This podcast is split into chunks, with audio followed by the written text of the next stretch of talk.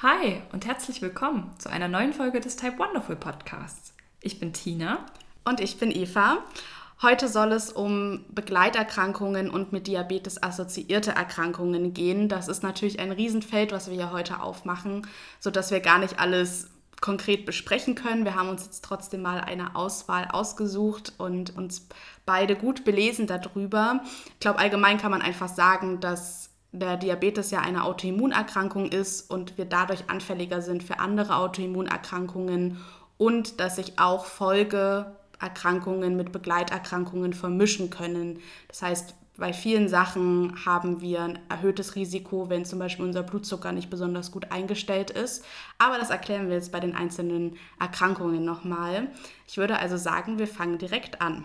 Tina, du hast dich ja als allererstes mit dem ganzen Thema so Haut- und Pilzerkrankungen beschäftigt. Was hast du denn da so rausgefunden? Genau, wir können ja erstmal grundsätzlich mit diesem großen Thema Hauterkrankungen beginnen. Ähm, da ist es so, dass äh, Experten schätzen, dass bei 30 bis 70 Prozent, das ist jetzt eine sehr, sehr große Spanne, aller Menschen mit Diabetes, da zählen Typ 1 und Typ 2 Personen mit Diabetes hinein, im Krankheitsverlauf irgendwann mal pathologische Hautveränderungen bekommen. Die Vorgänge, wie es eigentlich dazu kommt, dass sich die Haut verändert, die sind noch nicht für alle diabetischen Hauterkrankungen so richtig geklärt. Diskutiert werden auf jeden Fall unterschiedliche biochemische Prozesse, die da eine Rolle mitspielen und die eben einen Beitrag zum ganzen Krankheitsgeschehen leisten. Für die ganzen diabetesbedingten Hauterkrankungen spielt unter anderem eine Verdickung der sogenannten Basalmembran und eine veränderte Elastizität der Gefäßwände eine Rolle aber auch Schäden an den Gefäßen und an den Nerven, die ja mit der Diabeteserkrankung einhergehen können, können halt im Krankheitsverlauf irgendwann mal auftreten, wenn man häufig hohe Blutzuckerwerte hat und führen eben auch dazu, dass die Haut schlussendlich darunter leidet. Und vor allem trockene Haut, die auch für Diabetes-PatientInnen sehr, sehr typisch ist, die führt natürlich sehr häufig zu Juckreiz.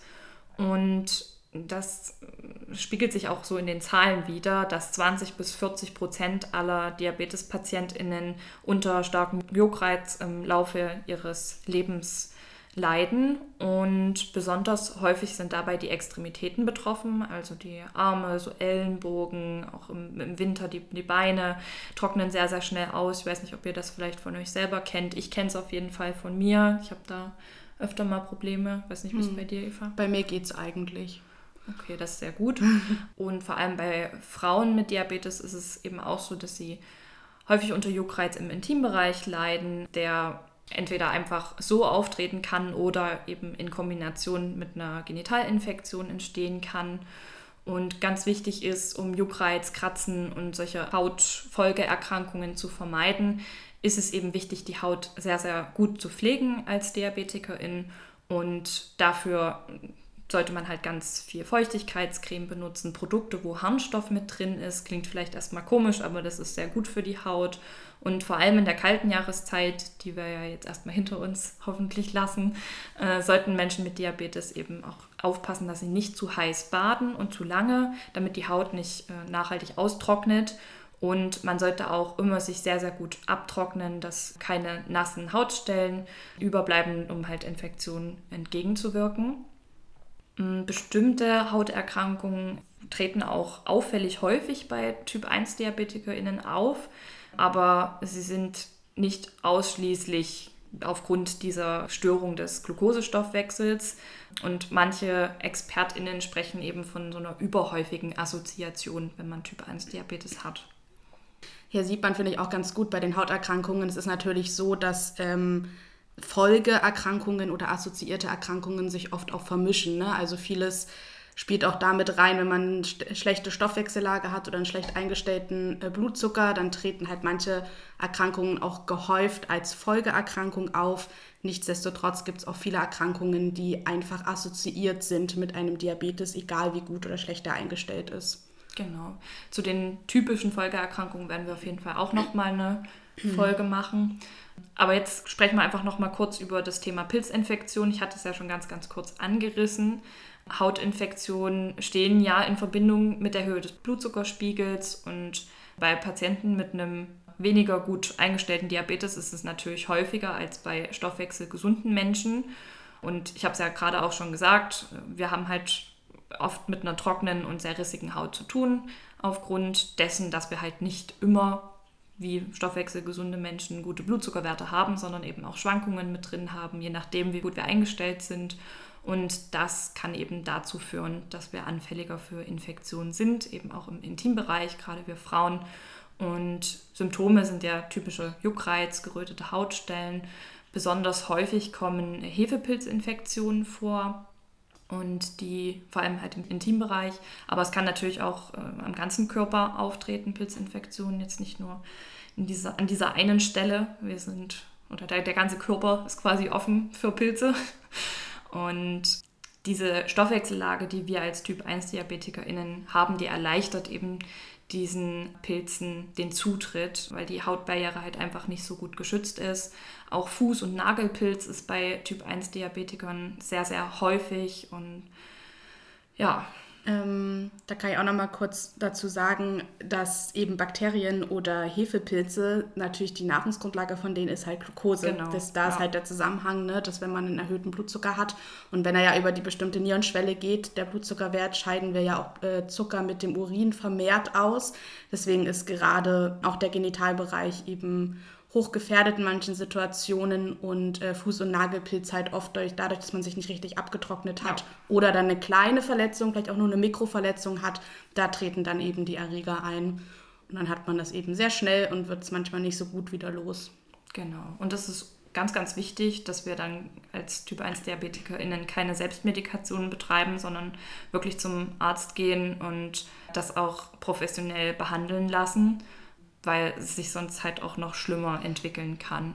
Oder fragt halt einfach in eurer Diabetespraxis dann mal bewusst nach, wenn ihr ein Problem mit euren Füßen oder sowas habt, ähm, dass die da einfach mit draufschauen. Ich glaube, man muss jetzt nicht jedes Mal sich einen neuen Arzt suchen oder zum Allgemeinmediziner oder Medizinerin gehen, sondern kann es im Rahmen des Diabetestermins einfach mit abklären. Viele untersuchen ja auch die Füße. Auf jeden Fall. Ähm, ja. Was ja auch super wichtig ist. Genau. Man muss auf jeden Fall aufpassen, dass man sich früh genug drum kümmert, um dann eben Schlimmeres vorzubeugen, wie zum Beispiel so einem typischen diabetischen Fuß oder sowas. Das kann halt im schlimmsten Falle auch dazu kommen.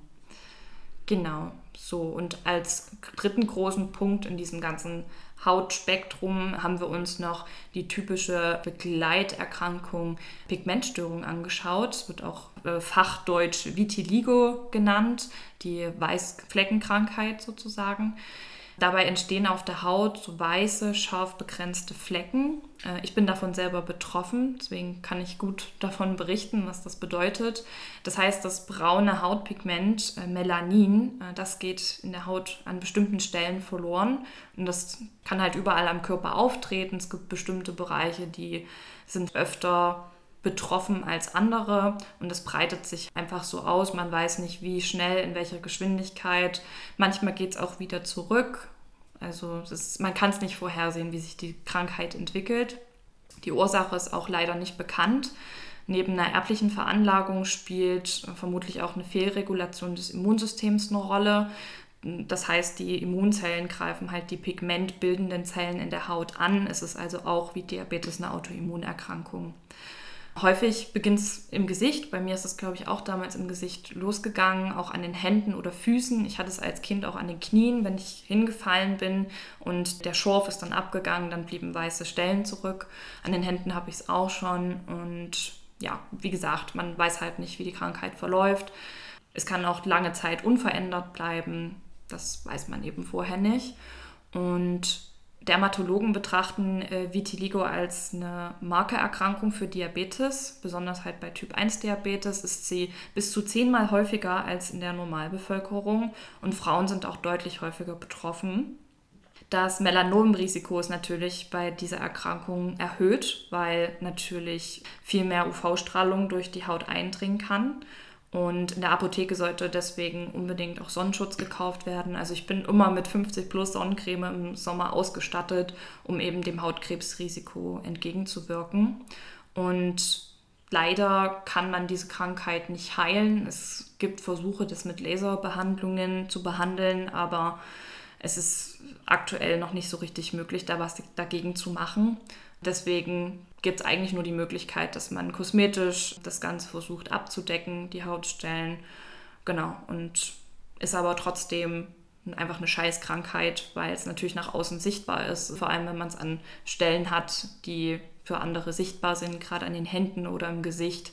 Es gibt ja auch so ein ganz berühmtes Model, ich weiß gerade ihren Namen, ich glaube hm. Willy irgendwas. Ah, Winnie, Winnie Harlow oder so heißt hm. sie, glaube ich. Die ist ja dadurch berühmt geworden, aber es ist, es ist halt auch was, was Menschen sehr psychisch belasten kann. Und ich hatte damit auch viele Jahre zu kämpfen. Hm. Kann ich gut verstehen. Es ist ja einfach noch eine Sache mehr, die man irgendwie sieht. Ja. Genau. So, jetzt haben wir so viel über das ganze Thema Haut gesprochen. Lass uns einfach mal weitergehen zum nächsten Themenbereich. Eva, du hast dich ja so mit der Schilddrüse auseinandergesetzt. Ähm, erzähl mal, was du da rausgefunden hast. Ja, also die Schilddrüse ist ja auch ein sehr kleines, aber sehr, sehr wichtiges Organ in unserem Körper, kann aber auch von sehr vielen und unter anderem auch vielen Autoimmunerkrankungen betroffen sein. Sowohl eine Unterfunktion als auch eine Überfunktion kann auftreten. Und äh, ich würde mal anfangen mit der typischen Hashimoto-Thyreoiditis, also der sogenannten autoimmunen Unterfunktion.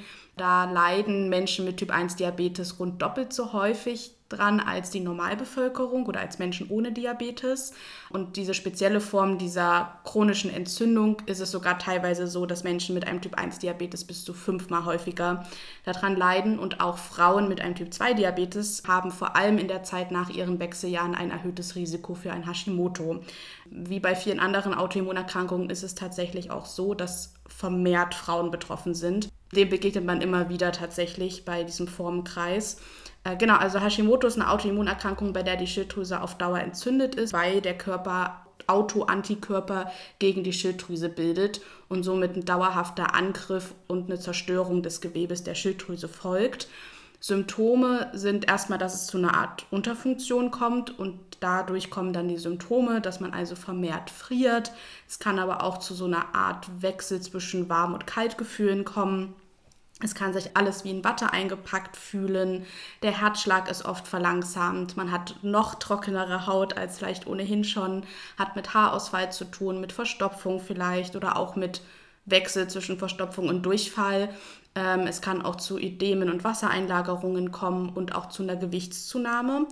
Wichtig ist auch bei einer Schilddrüsenunterfunktion, dass da auch viele so psychische und kognitive Symptome dazukommen, also die Menschen, die, die das betrifft, äh, sind sehr müde, haben oft Konzentrations- und Gedächtnisprobleme und es können auch begleitend sogar Depressionen oder depressive Verstimmungen oder Angststörungen auftreten. Deswegen ist es zum Beispiel auch immer sehr, sehr wichtig, wenn man mit einer depressiven Verstimmung vorstellig wird, dass immer die Schilddrüsenhormone gecheckt werden. Also auch unabhängig, ob man einen Diabetes hat oder nicht. Und da ich selber auch Hashimoto habe, kann ich nur sagen, dass diese Symptome super individuell ausfallen können. Die stehen halt immer so ganz glasklar in den Lehrbüchern. Es muss aber sich nicht ganz so eindeutig äußern. Ich hatte zum Beispiel immer einen Wechsel zwischen kalt und warm Gefühlen. Also ich habe erst das Fenster aufgerissen, weil mir warm war, nach fünf Minuten das wieder zugemacht und die Heizung aufgedreht, weil mir plötzlich kalt war. Also es war bei mir nicht das klassische Frieren zum Beispiel oder mein Herzschlag war jetzt auch nie besonders langsam. Ich bin eher eine Person, die einen zu schnellen Herzschlag hat. Also da sollte man sich auch nicht zu sehr verwirren lassen und lieber einfach die Werte einmal abchecken lassen. Die Therapie ist ziemlich einfach. Man nimmt L-Tyroxin, also man führt dem Körper die Schilddrüsenhormone einfach von außen zu. Dann sind natürlich regelmäßige Laborkontrollen nötig und alle paar Jahre, also es ist sehr unterschiedlich, wie die Ärztinnen das handhaben, ist es aber sicherlich auch sinnvoll, mal einen Ultraschall von der Schilddrüse zu machen und sich das Gewebe im Ultraschall anzugucken, weil da gibt es auch Veränderungen, die man einfach beobachten muss. Auch hier kann ich wieder sagen, aus eigener Erfahrung, die Dosierung vom L-Tyroxin kann sich auch mal ändern.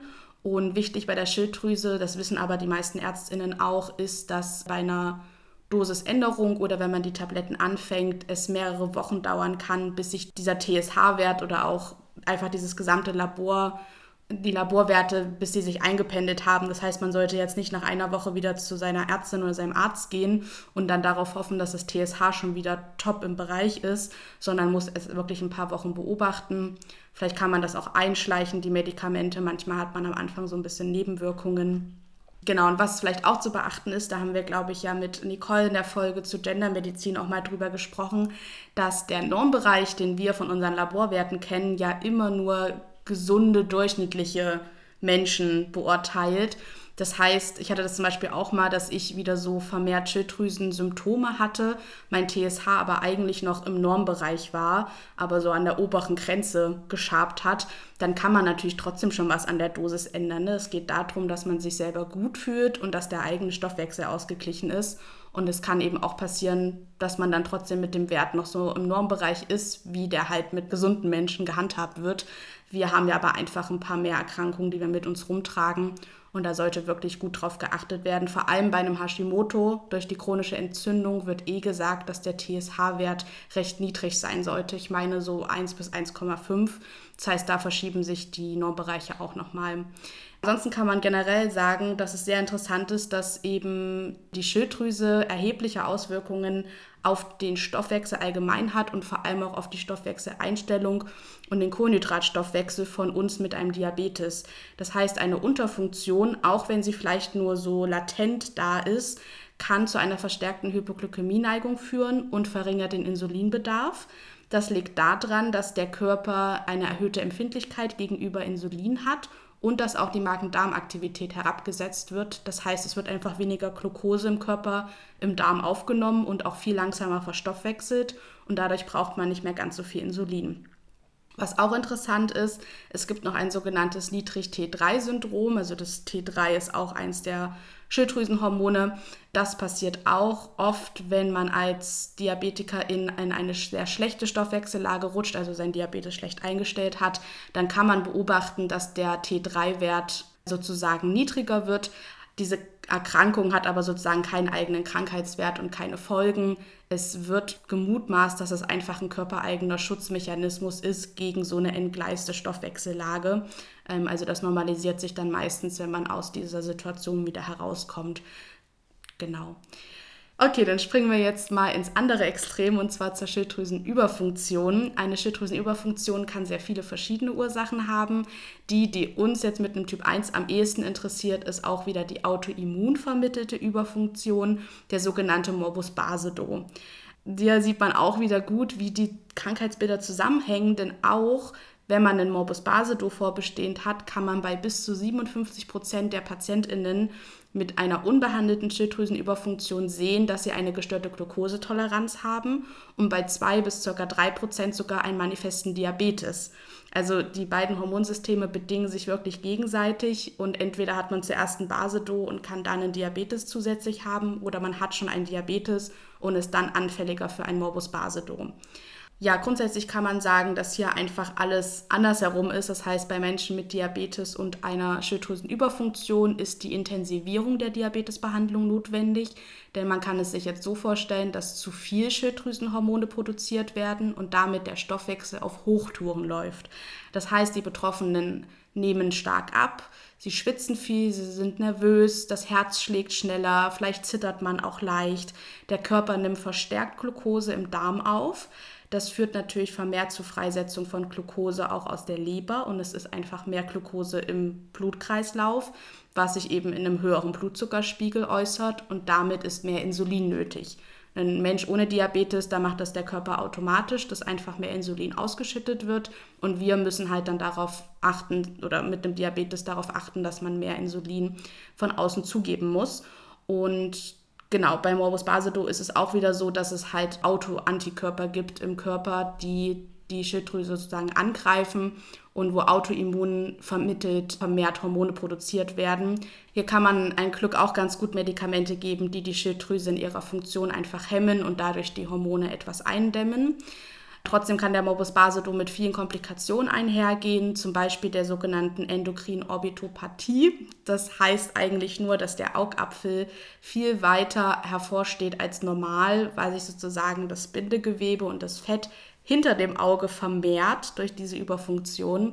Und das kann wirklich unangenehm werden. Man hat oft ein Fremdkörpergefühl, die Augen können austrocknen. Das ist auf Dauer wirklich gefährlich. Therapiert wird das Ganze mit Steroiden. Wenn man das schon mal gehört hat, weiß man, dass Steroide den Blutzucker ganz doll erhöhen können und somit eine Stoffwechselentgleisung riskiert wird. Oder man kann das Ganze auch so wie bestrahlen. Das darf man aber zum Beispiel nicht mehr machen, wenn man schon eine Schädigung an der Netzhaut hat durch seinen Diabetes Typ 1, also die Retinopathie. Also da ist es wirklich tricky. Man sollte sozusagen gucken, dass man frühzeitig den Morbus Basedow behandelt, dass man gar nicht erst in so eine Augensymptomatik kommt, weil ich glaube, das tut dem Blutzucker dann auch wirklich nicht gut, wenn man da dann noch ähm, Cortison oder Steroide dazu nimmt. Dann braucht man ja wieder mehr Insulin und dann geht der Blutzucker wieder in die Höhe. Genau. Krass, wie das alles zusammenhängt, ne? Ja. Heftig. Also gerade die Schilddrüse ist echt ein irres Organ. Ja. Okay. Genau, Tina, dann gebe ich den imaginären Stab mal wieder zurück. Und du hast dich ja, glaube ich, noch mit dem ganz typischen Harnwegsinfekt beschäftigt, mhm. der ja auch vermehrt bei uns mit einem Typ 1 Diabetes oder allgemein mit einem Diabetes wahrscheinlich auftritt. Was hast du denn daraus gefunden? Genau, fangen wir erstmal mit den typischen Symptomen an, die mit einem Harnwegsinfekt einhergehen. Das sind natürlich die ganz typischen Beschwerden eines häufigen Harndrangs mit sehr, sehr geringen Harnmengen und auch brennenden Schmerzen beim Wasserlassen. Ich hatte zuletzt jetzt auch erst wieder eine Blasenentzündung leider. Bei mir war es aber tatsächlich so, dass ich gar nicht so krasse Schmerzen hatte. Das kann bei Typ 1 DiabetikerInnen im Laufe ihres Lebens auch so dazu kommen, dass man gar nicht mehr so krasse Schmerzen hat, weil die Nerven ja auch schon zum Teil mitgeschädigt sind. Das vielleicht so als Randbemerkung. Im Allgemeinen ist es so, dass äh, Typ 1 DiabetikerInnen zur Risikogruppe für Blasenentzündungen gehören und vor allem Frauen betroffen sind. Hohe Blutzuckerwerte führen dann dazu, dass die Niere die Glucose in den Urin abgibt, das was du vorhin auch schon erklärt hast, Eva, und die Glucose ist natürlich das perfekte Futter und der Nährboden für Bakterien, die sich quasi in der Blase befinden. Und die können sich dann durch dieses viele Futter sehr, sehr schnell vermehren und dadurch steigt eben das Infektionsrisiko. Außerdem kann Typ 1 Diabetes zu einer Blasenfunktionsstörung führen, bei der dann die Blase nicht mehr ganz entleert wird. Und dieser dauerhafte Restharn, der sich dann in der Blase befindet, der kann eben auch zu einer Blasenentzündung führen. Und bei Typ 1 Diabetikerinnen kann eben auch eine Blasenentzündung schwieriger zu diagnostizieren sein, eben das, was ich vorhin schon gesagt habe, weil sie eben oftmals schon gar keine Schmerzen mehr so richtig spüren weil eben die Nerven schon geschädigt sind. Deswegen sollte mhm. man da nochmal ein bisschen aufmerksamer sein, wenn wirklich die Harnmengen gering sind und man so ein bisschen ein komisches Gefühl hat, lieber doch einmal mehr zum Hausarzt oder zur Hausärztin gehen, das abchecken lassen. Als ich dann da war, ich, ich bin dann halt irgendwann gegangen, meinte meine Hausärztin auch gut, dass sie gekommen sind. Man sollte das auf jeden Fall mit äh, Typ 1 Diabetes behandeln und zwar mit Antibiotika. Bei mir war es auch ein bunter Mix an verschiedenen verschiedensten Bakterien. Das kann man eben von außen so gar nicht beurteilen und da ist es besser, man lässt es einfach mal abchecken. Genau. Ich denke tatsächlich auch, dass Männer mit einem Typ 1, der schlecht eingestellt ist, das wahrscheinlich auch ab und zu haben können. Männer sind ja einfach dadurch ein bisschen besser geschützt, dass ihre Harnröhre anatomisch einfach länger ist als bei uns Frauen. Und wenn bei uns sich halt der Nährboden einmal bildet, dann können die Bakterien relativ schnell zur Blase aufsteigen und da lang krabbeln. Da ist bei uns Frauen nicht so viel Strecke leider. Ja. Deswegen. Wichtig ist auch immer warm halten, ganz, ganz viel trinken, wenn man dann denn doch mal betroffen ist viel Handtee und sowas, ja. was man alles dann in der Apotheke bekommt. Da gibt es dann auf jeden Fall vieles, wo man schon vorbeugen kann, aber auch vieles zur Behandlung. Und eigentlich mit einem Antibiotikum kriegt man das dann ja. relativ schnell wieder in den Griff und vielleicht auch wirklich nochmal vermehrt mit einem, also wenn wir sowieso schon den Typ 1 haben, drauf schauen, dass man in öffentlichen Schwimmbädern, auch was Pilzinfektionen angeht, ne, dass man so ein bisschen auf die Hygiene schaut und sich vielleicht nicht auf jede Klobrille setzt, sondern das nochmal desinfiziert oder an sich drüber hockt und im Schwimmbad auch wirklich seine Badeschuhe oder Badelatschen anzieht mhm. und dort nicht die ganze Zeit barfuß alle Nagelpilzerreger mit einsammelt. Da sind wir, glaube ich, einfach oft anfälliger als Menschen ohne eine Stoffwechselerkrankung. Genau. Okay, dann gibt es ja noch ein weiteres großes Feld, was wir uns auch rausgesucht haben, um euch ein bisschen mehr darüber zu erzählen, und zwar die Zöliakie. Das ist ja eine Glutenintoleranz, Eva, mhm. richtig? Du hast dich ja damit ein bisschen beschäftigt. Ich kenne auch viele, die keinen Diabetes haben, die unter Zöliakie leiden. Aber erzähl mal, wie es im Zusammenhang mit Diabetes steht. Mhm. Genau, hast schon richtig gesagt, das ist eine Glutenintoleranz. Das Gluteneiweiß kommt eben in fast allen gängigen Getreidearten vor. Und dagegen bilden sich dann auch wieder unsere tollen Antikörper, die dann seinen eigenen Körper angreifen und hier die äh, Dünndarmschleimhaut. Es ist so, dass bei drei bis sechs Prozent der Kinder und Jugendlichen mit Typ 1 Diabetes auch eine Zöliakie erkannt wird. Und es gibt einfach einen sehr direkten Zusammenhang zwischen Zöliakie und Diabetes Typ 1. Ganz, ganz oft wird das irgendwie zusammen entdeckt. Ich glaube, es wird auch überlegt, ob man das mittlerweile direkt einfach mit screent, wenn ein Kind an Typ 1 Diabetes erkrankt, weil man einfach erstmal ein paar Laborwerte schon zur Orientierung abnehmen könnte.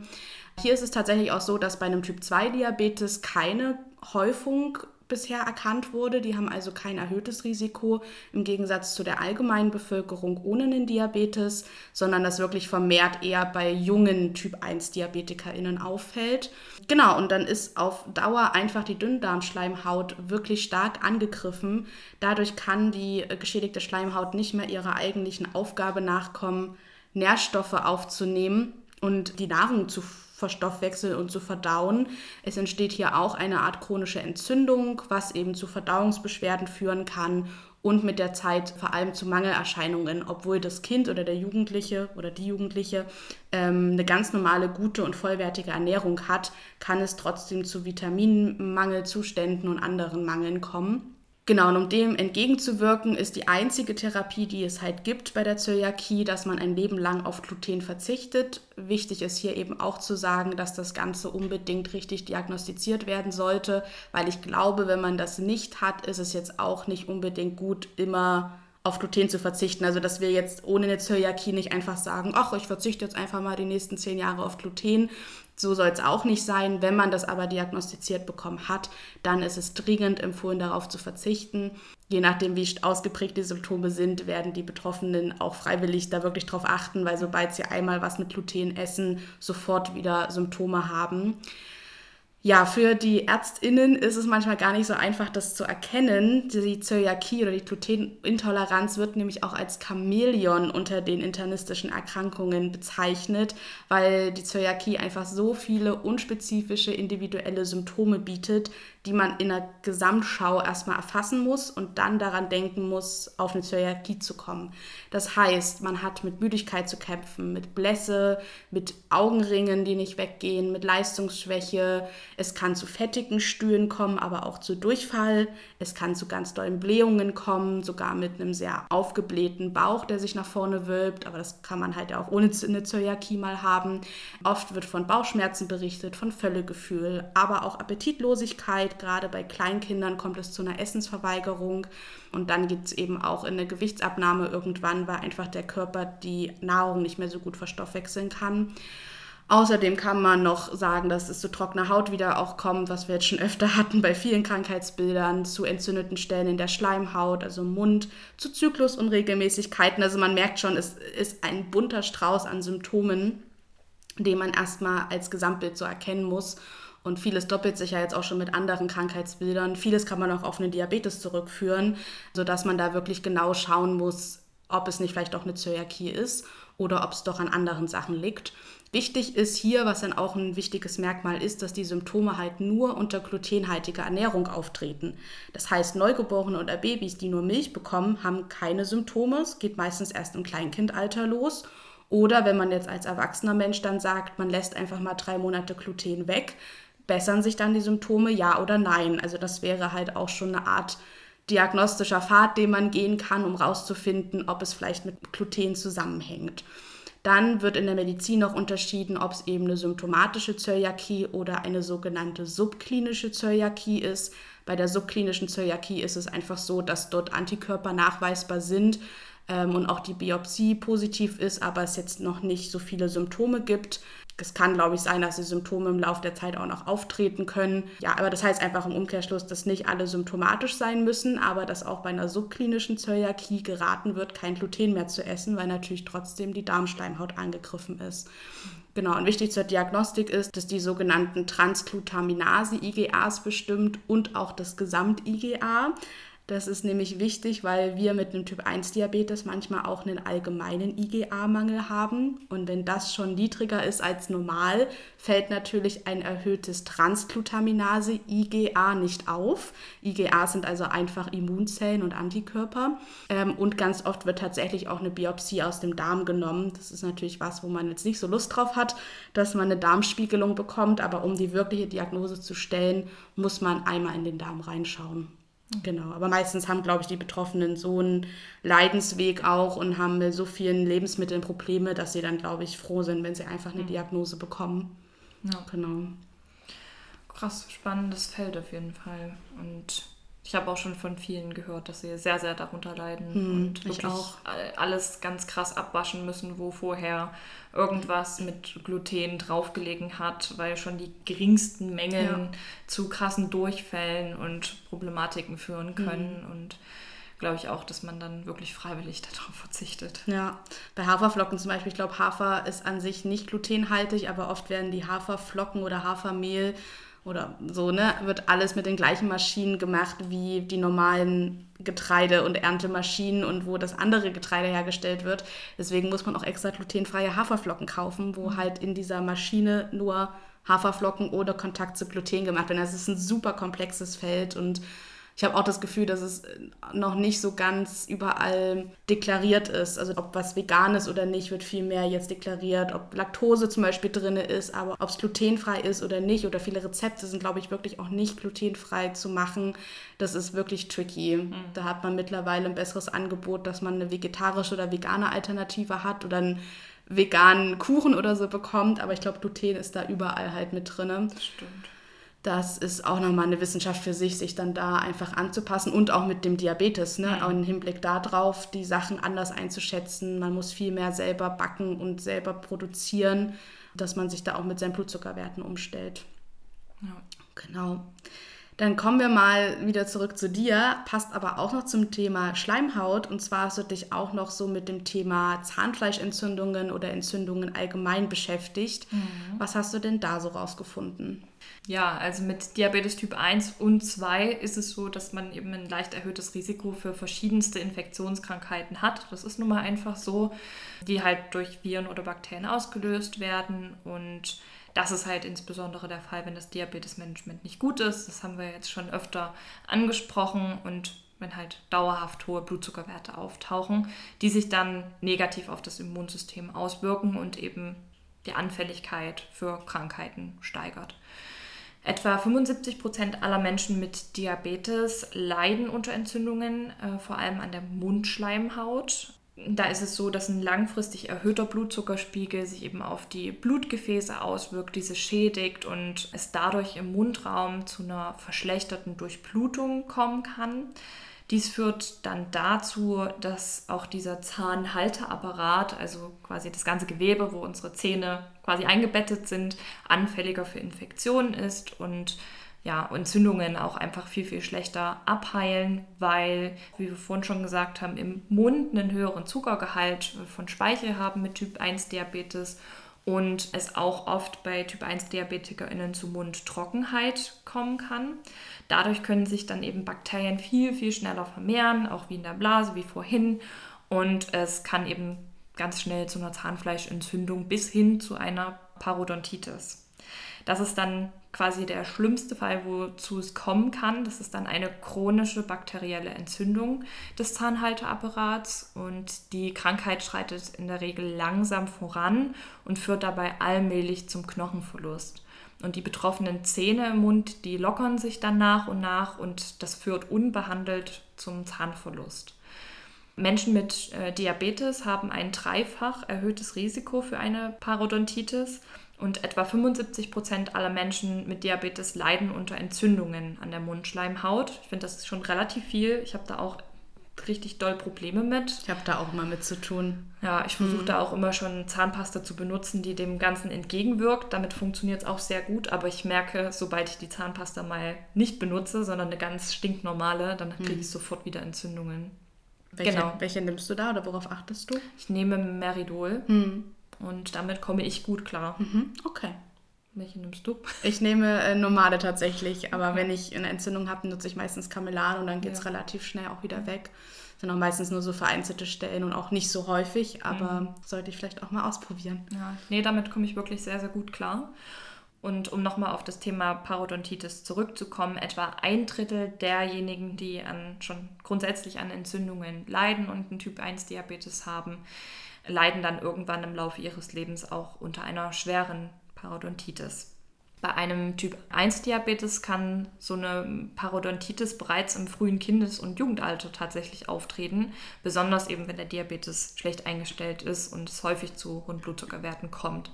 Also auch hier unser Learning ist, der Blutzucker muss einfach gut eingestellt sein, um diesem ganzen Mist entgegenzuwirken. Und vielleicht nochmal auch für euch, äh, diese Parodontitis ist natürlich dann eher eine Folgeerkrankung, die mit der Begleiterkrankung der häufigen Entzündungen einfach einhergeht. Und mhm. es ist so ein fließender Übergang, kann man sagen. Ja, man kann es wahrscheinlich auch trotzdem kriegen, auch wenn man über die Jahre einen ganz gut eingestellten Diabetes hat. Ne? Wir sind einfach vermehrt anfälliger dafür.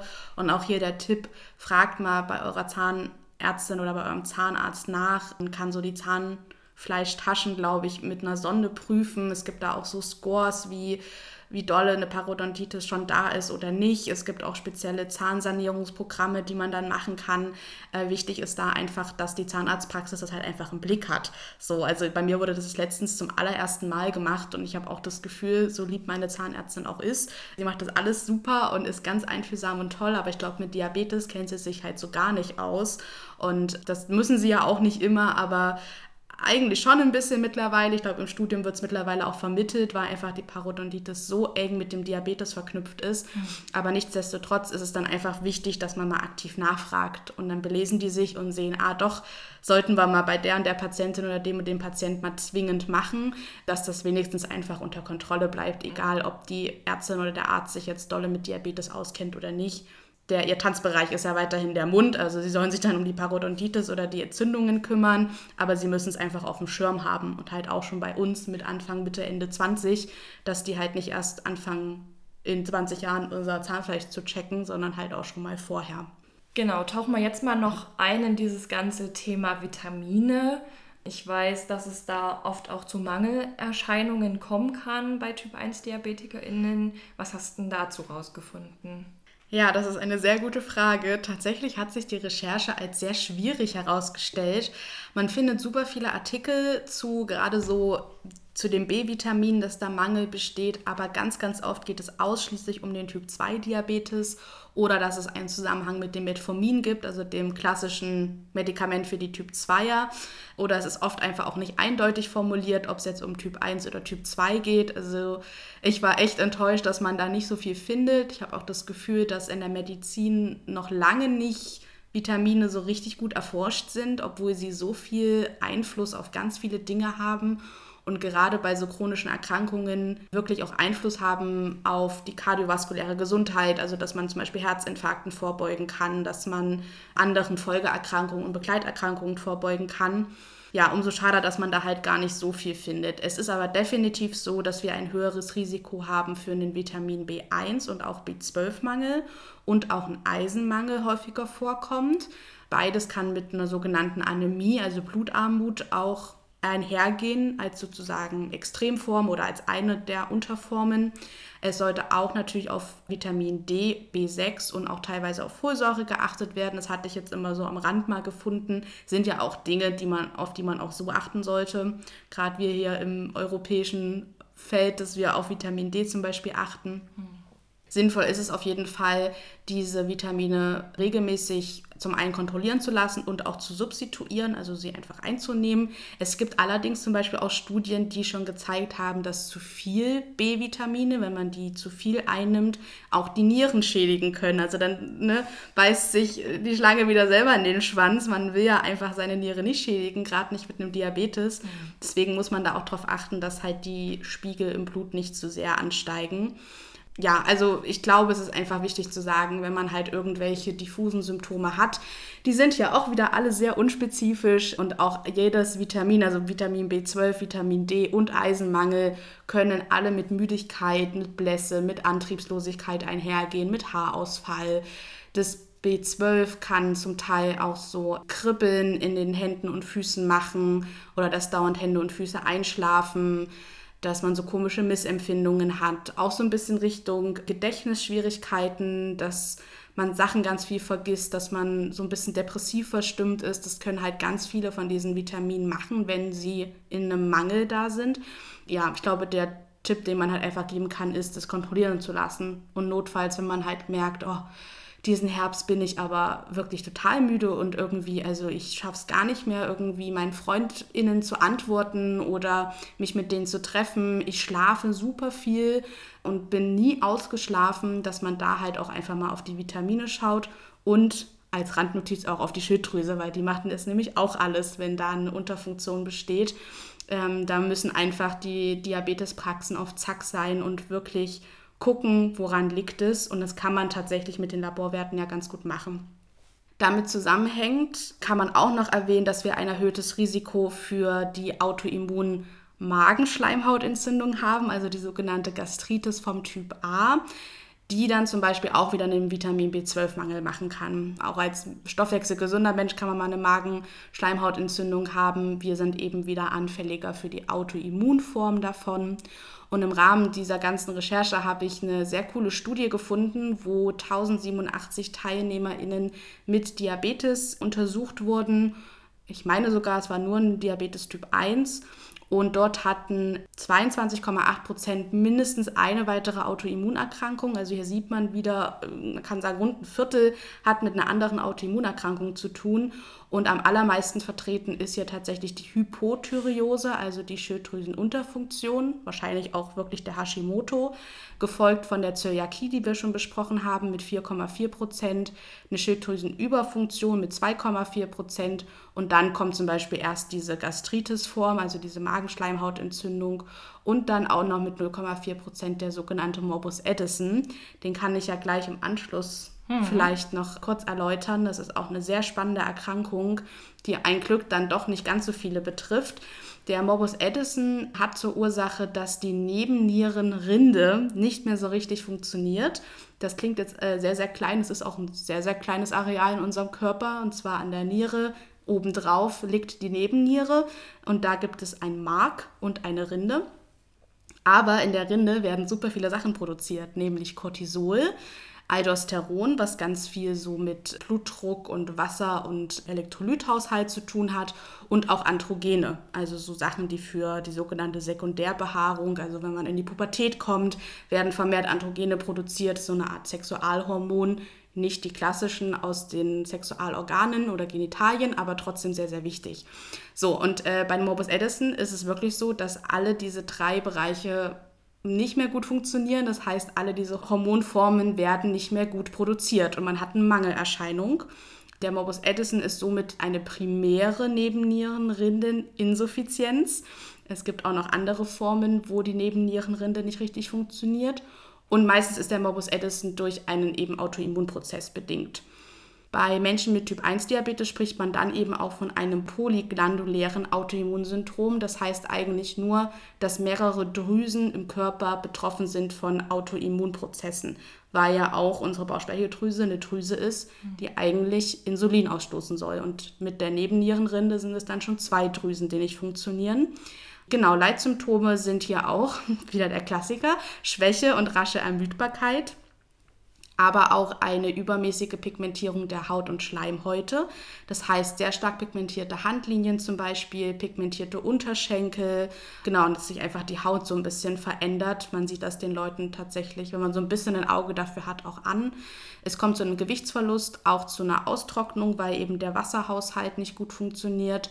Dadurch zu einem niedrigen Blutdruck also ich glaube, oft hat man eher mit erhöhtem Blutdruck zu tun, hier hat man niedrigen Blutdruck. Dann dadurch, dass das Aldosteron auch betroffen ist, äh, zu einem sogenannten Salzhunger, also dass man immer mehr Salz haben möchte. Und bei Frauen eben eine fehlende Sekundärbehaarung, also Achsel- und Intimbehaarung. Und die Therapie ist hier auch relativ einfach, dass man einfach alle drei Hormonformen äh, substituiert und von außen als Tablette, meine ich, gibt Aber ja, es sind natürlich dann nochmal mehr Medikamente, die man nehmen muss. Und es gibt auch sogenannte Addison-Krisen, wo also es zu einer Stoffwechselentgleisung vom Morbus Addison kommt. Also es ist trotzdem, glaube ich, keine schöne Erkrankung. Und die ähm, Dosierungen müssen eben stimmen. Man muss dann das auch immer wieder regelmäßig kontrollieren. Also es ist, glaube ich, einfach irgendwann anstrengend, wenn man so viel zusätzliche Erkrankungen hat und nochmal mehr Tabletten nehmen muss. Es ist, glaube ich, auch sehr, sehr belastend und dann muss man eben auch noch den Blutzucker nebenbei managen. Und auch hier das eine Hormon, was man dann ja aktiv von außen gibt, ist ja Cortisol, mhm. was klassischerweise den Blutzucker hoch macht. Also wenn man sowas dann entdeckt, hat man, glaube ich, auch erstmal ein paar Monate zu tun, seine Blutzuckereinstellung wieder gut zu finden. Mhm. Krass. Okay, das ist schon wieder eine ziemlich krasse Krankheit. Mhm. Mhm. Ja, das stimmt. Also es gibt echt Krankheiten, die sind, puh, ganz schön kompliziert und auch ganz schön krass, die will man wirklich nicht gerne haben. Aber nichtsdestotrotz hängen sie einfach irgendwo auch also haben wir einfach ein erhöhtes Risiko. Mhm. Du hast dich jetzt auch noch mit einer Erkrankung beschäftigt, die oft mit Diabetes einhergeht. Mhm. Und zwar so erstmal ganz allgemein das Symptom Haarausfall, aber auch eher diese Extremform vom kreisrunden Haarausfall oder mhm. Alopecie genannt. Was hast du denn da rausgefunden? Genau, also durch Diabetes werden im Körper Autoimmunprozesse in Gang gesetzt und die können zum Verlust der Haare führen. Bei Personen, die noch gar nicht wissen, dass sie an Typ 1 Diabetes erkrankt sind, kann es zu einem vermehrten Haarschwund kommen. Und das ist oftmals ein erster Hinweis auf einen Typ 1 Diabetes. Mhm. Hatte ich tatsächlich damals auch, so ungefähr ein Dreivierteljahr vor meiner Diagnose, hatte ich richtig dolle Haarausfall. Und meine Mama hat schon damals dann äh, die Firma des Shampoo-Herstellers kontaktiert und gesagt, ey, meine Tochter hat hier Haarausfall wegen ihrem Shampoo. Krass. Dabei lag es gar nicht an dem Shampoo, sondern höchstwahrscheinlich am Diabetes, der sich dann etwas später angekündigt hat. Genau, jedenfalls handelt es sich bei dem typischen Haarausfall um eines der ersten sichtbaren Symptome für Typ 1 Diabetes. Und dadurch, dass sich die Erkrankung stark auf den Hormonhaushalt des Körpers auswirkt, ist es eben möglich, dass Typ 1 Diabetes Haarausfall begünstigt. Die Ausprägung vom Haarausfall ist aber von Person zu Person immer unterschiedlich stark. Manche Betroffene haben lediglich dünne Haare, andere haben dann komplett kahle Stellen am Kopf oder auf der Kopfhaut bis hin eben zu dieser Alopezie, die du gerade schon angesprochen hast, was dann dieser kreisrunde Haarausfall ist. Die Erkrankung Typ 1 Diabetes wirkt sich im Allgemeinen halt negativ auf den gesamten Stoffwechsel des Körpers aus und davon ist eben auch der Zyklus der Haare betroffen der einfach auch unterbrochen wird. Und das kann eben verursachen, dass die Haare nur sehr, sehr langsam auch nachwachsen. In Extremfällen wie der Alopezie wachsen die Haare dann halt gar nicht mehr nach. Diabetes hat halt eben eine Auswirkung auf das menschliche Kreislaufsystem und dadurch kann es eben zu Durchblutungsstörungen kommen und dadurch werden dann die Haarwurzeln geschädigt äh, und sie sterben halt einfach ab. Und auch die Nährstoffversorgung des Körpers kann durch einen Typ 1 Diabetes geschädigt werden und somit auch die Kopfhaut. Und hm. die Haarfollikel werden dann nicht mehr mit den notwendigen Nährstoffen versorgt. Das Haarwachstum wird nicht mehr angeregt und ja, die Haarwurzeln sterben dann einfach ab und die Haare fallen aus. Hm. Das ist auf jeden Fall auch ein sehr, sehr hoher psychischer Leidensdruck, der damit einhergeht. Man weiß auch immer nicht genau, woran liegt es. Liegt es jetzt primär am Diabetes? Liegt es daran, dass mir Nährstoffe fehlen? Liegt es daran, dass die Nährstoffversorgung am Kopf, an den Haarstellen nicht mehr richtig gewährleistet ist? Es ist super schwierig. Wenn ihr da Probleme habt, sprecht es auf jeden Fall auch bei eurem Diabetologen oder Diabetologin an. Mhm. Es kann auch, ich komme wieder mit meiner Schilddrüse um die Ecke, mhm. aber es kann auch an der Schilddrüsenunterfunktion liegen. Ne? Ja. Es ist wirklich alles ein sehr diffuses und miteinander verwobenes Feld, was wir hier heute aufmachen. Ähm, ich wollte auch gerade sagen, an sich klingt das Ganze jetzt medizinisch nicht ganz so schlimm, aber ich glaube, dass es auch super stigmatisiert ist mhm. und selber einfach nicht schön ist, wenn man merkt, man hat super dünne Haare und die gehen immer mehr aus oder man hat halt wirklich so kahle Stellen, gerade, okay, es ist jetzt sehr klischeehaft, aber gerade als Frau mit langen Haaren, vielleicht wenn man sich so kennt, ist es äh, schon auch nicht ohne, wenn man einfach dann immer dünnere und weniger Haare hat. Ja. Aber krass, dass es sich bei dir am Anfang auch so geäußert mhm. hat, dass es so ein 1 zu 1 ja. Zusammenhang gab. Sehr interessant. Auf jeden Fall. So, jetzt haben wir noch einen letzten Themenbereich und zwar ist das die Krankheit äh, Multiple Sklerose. Das ist ja auch eine ganz, ganz hm. schlimme Krankheit. Erzähl uns doch mal, wie das im Zusammenhang mit Typ 1 Diabetes steht, was du daraus gefunden hast. Ja, ist auch die letzte große Keule sozusagen, obwohl es auch da so ist, dass es ja individuelle Krankheitsverläufe gibt, aber manchmal läuft es eben auch sehr, sehr schwer. Die Multiple Sklerose, auch MS genannt, ist eben auch ein Zusammenhang mit anderen Autoimmunerkrankungen, unter anderem mit dem Diabetes mellitus Typ 1. Das heißt, die bedingen sich so ein bisschen gegenseitig. Es ist einfach alles eine Autoimmunerkrankungsformenkreis, wo mehrere Erkrankungen miteinander assoziiert sind. Deswegen muss man da auch ein bisschen ein Auge drauf haben, weil bei einigen Menschen mit Typ 1 Diabetes dann nach ein paar Jahren auch noch eine MS diagnostiziert wird. Auffällig ist zum Beispiel auch in den letzten Jahren gewesen, dass circa, also die Forschung hat versucht herauszufinden, ob es auch einen genetischen Zusammenhang gibt und welche Gene für eine MS verantwortlich sind. Und da wurden einige identifiziert. Und von denen, die gefunden wurden, war circa ein Drittel der Gene bereits mit der Entstehung anderer Autoimmunerkrankungen assoziiert, zum Beispiel mit einem Morbus Crohn oder einem Diabetes Typ 1. Hm. Das heißt, diese Gene überlappen sich zum Teil auch. Und man hat in den Experimenten auch gefunden und ganz direkt gesehen, dass sozusagen Antigene, die wir als Typ 1er haben, direkt mit MS-assoziierten Antigenen reagieren und auch andersrum. Also die MS-Antigene reagieren auch mit Antigenen, die mit einem Diabetes Typ 1 assoziiert sind. Also man sieht eine ganz direkte Immunreaktion und dass das sehr zusammenhängen kann. Man kann natürlich auch MS ohne einen zugrunde liegenden Diabetes bekommen und man muss auch kein MS bekommen, wenn man Diabetes hat, aber mhm. wie gesagt, die Assoziation ist einfach da. Was ist MS? MS ist grob gesagt eine chronische Entzündung des gesamten Nervensystems und somit auch des Gehirns. Es gibt super viele Formen und Ausprägungen. Oft kennt man MS so, dass es in Schüben kommt. Auch da gibt es andere Formen, aber die klassische Form ist die, die eben in Schüben auftritt. Bei dem ersten Schub, also als Erstsymptome, hat man oft eine sogenannte Optikusneuritis, also wieder was am Auge. Das finde ich auch super interessant, fällt mhm. mir gerade auf, dass viele dieser Erkrankungen so Augensymptome haben. Mhm. Genau, diese Entzündung macht eben Schmerzen am Augapfel, meistens einseitig, also es sind nicht beide Augen betroffen, sondern nur eines. Seheinschränkungen und ja, dass einfach so das Gesichtsfeld so ein bisschen eingeschränkt wird, dass man komisch gucken kann, dass es weh tut, wenn man das Auge bewegt. Und der Augenarzt oder die Augenärztin sieht aber im ersten Moment gar nicht so viel, wenn die in den Augenhintergrund schauen. Das ist auch so ein ganz klassisches Merkmal. Und dann muss, müssen eigentlich alle Alarmglocken schrillen, dass man äh, nach MS mal gezielt schaut.